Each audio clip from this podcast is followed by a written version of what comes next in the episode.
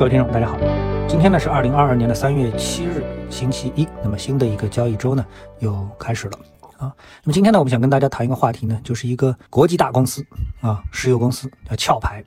那么它呢低价买入了俄罗斯的原油，获利呢是两千万美元。那么在网上呢是引起了轩然大波。那等会儿呢，我来跟大家谈一谈我的观点啊。在谈这个话题之前呢，我们先来看一下今天呃股市的一个表现啊，全球股市。中国股市的一个表现。那么今天呢，中国股市呢，A 股呢是出现了全线的大幅的下跌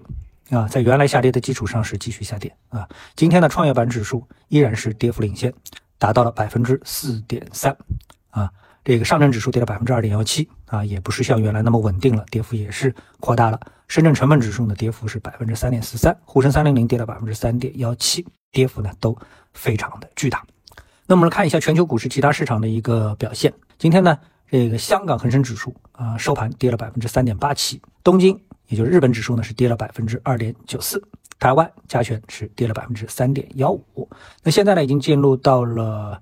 欧股的啊欧洲股市的一个交易时间。那目前呢，这个欧洲股市啊也是跌得非常惨啊。巴法国巴黎还有德国法兰克福啊，这两个指数现在跌幅呢都是在百分之这个三以上啊。比利时跌了百分之四以上，意大利跌了百分之四以上。所以呢，今天可以说啊，全球股市血流成河啊。这到底出了什么问题了呢？我纵观所有的这个新闻啊之后呢，我就发现有一个感觉，就是这个俄罗斯啊和乌克兰之间的这个战争啊，短时间内可能结束不了。市场的心理变化是这样的，那。那么大家都知道，一开始，哎，俄罗斯打过去了，大家觉得短时间内啊，这个乌克兰怎么可能是俄罗斯的对手呢？迅速结束啊，那这个时候股市是直接先大跌了一把。后来发现，哎，这乌克兰特别的精打坚挺啊，这像打不死的小强，打不趴下啊。好，那这个时候呢，哎，由于欧美啊，它都是站队乌克兰，所以呢，这个欧美股市就开始反弹啊，包括美国股市都开始反弹了。但是呢，经过了一段时间之后，特别是到了本周六这个周日啊。俄罗斯和乌克兰呢，已经经历了两轮谈判。那么今天呢，周一啊，还有一轮谈判，新的一轮谈判要开始。在这个过程当中，大家越来越感觉到什么？第一，好像啊，俄罗斯最终会把乌克兰给干掉。另外一个呢，这个普京虽然这个俄罗斯的军队啊，他的这个攻击能力啊，好像是低于预期，但是呢，普京的这个决心啊，呃，远远高出大家的这个预期啊，也是高出大家预期。在这种情况下面啊，大家觉得这仗啊，可能就没完没了。那这时候呢，大家呢这个逐渐的看多的信心啊就被消亡了。于是呢，今天哎，我们看到这个一开盘，美国的这个股指期货就出现了大幅的一个低开低走，跌幅非常大。像这个标普，那么现在的一个跌幅啊，这个跌幅呢是在百分之一点二七啊。那么呃，当然了，这个欧洲股市跌幅也是不少啊。所以这个呢是一个大背景啊。那么在这个大背景之下呢，我们看到啊，我们的。A 股啊也是不能独善其身，所以今天 A 股呢也是出现了普遍的这个下跌，而且在这个过程当中呢，也再一次印证啊，我跟大家说的就是 A 股主要的问题啊是这缺钱，或者说主要的问题就是公募基金啊缺钱，缺乏这个赚钱效应，不断的被赎回，不断的离场。所以呢，我们看这个创业板指数啊，特别是创业板指数，它的加权指数跌幅是达到了百分之四点三，但是呢，它的这个非加权指数的跌幅啊只是百分之一点五，虽然都是下跌的，但是这个跌幅啊。相差的非常之多，啊，上证指数也是这么一个情况，所以呢，我觉得这个目前市场啊，之所以指数表现不佳，主要是像公募基金为代表的这种机构资金啊，他们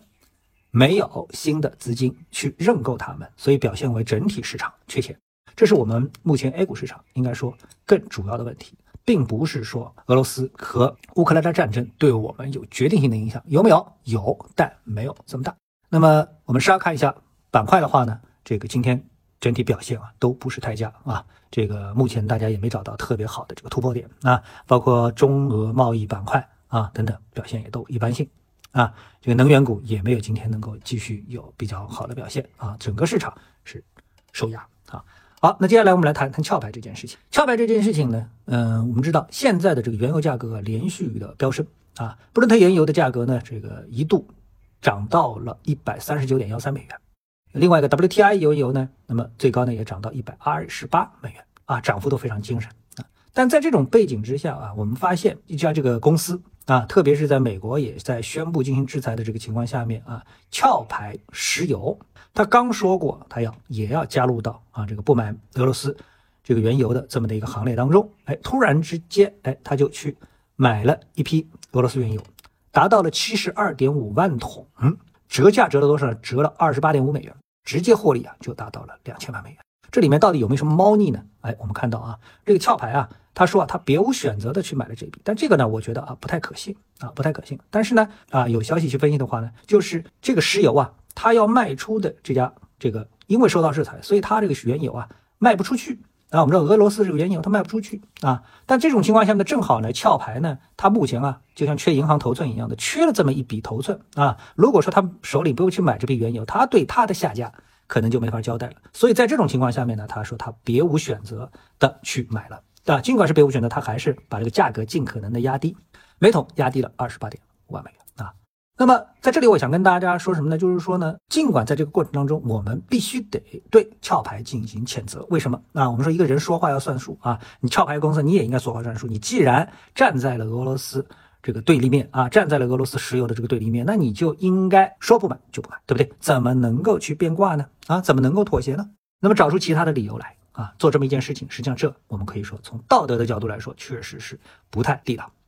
但是从绝对数量的角度来说呢，我认为呢，哎，似乎呢这个舆论啊又有点小题大做。又为什么？因为七十二点五万桶俄罗斯原油，尽管看上去啊数量好像非常巨大，但是呢，乘以一百到一百四十美元的这样的一个价格啊，这个原油每一桶的这个价格的话呢，那么它的总的一个标的啊，差不多也就是一亿美元，获利呢是两千万美元，对吧？但是从这个总的标的的数量来看的话，哎，大家都知道我们。啊，和这个俄罗斯啊进行一个石油的一个交易，动不动爆出来的这个呃数字啊，就是上千亿美元。所以从这个角度来看呢，其实一亿美元的原油啊，真的不能算是一笔很大的这么的一个生意。所以壳牌可能真的只是为了救急。尽管如此，我们还是必须得谴责啊，无论是公司还是个人，你必须得说话算数。啊，所以呢，我们很多情况下面，一我们用常识，二用道德。那么这个呢，也就是我们说的我们的这个栏目叫财经三观论啊，这里面要带上一个三观啊，否则的话，很多世界上的事情是没有办法解释，也是没有办法进行判断的啊。首先有你有自己的这个三观啊，你的世界观，你的价值观，然后以此去针对哪怕是经济世界当中的各种事件，你才会得到自己一贯的一种逻辑。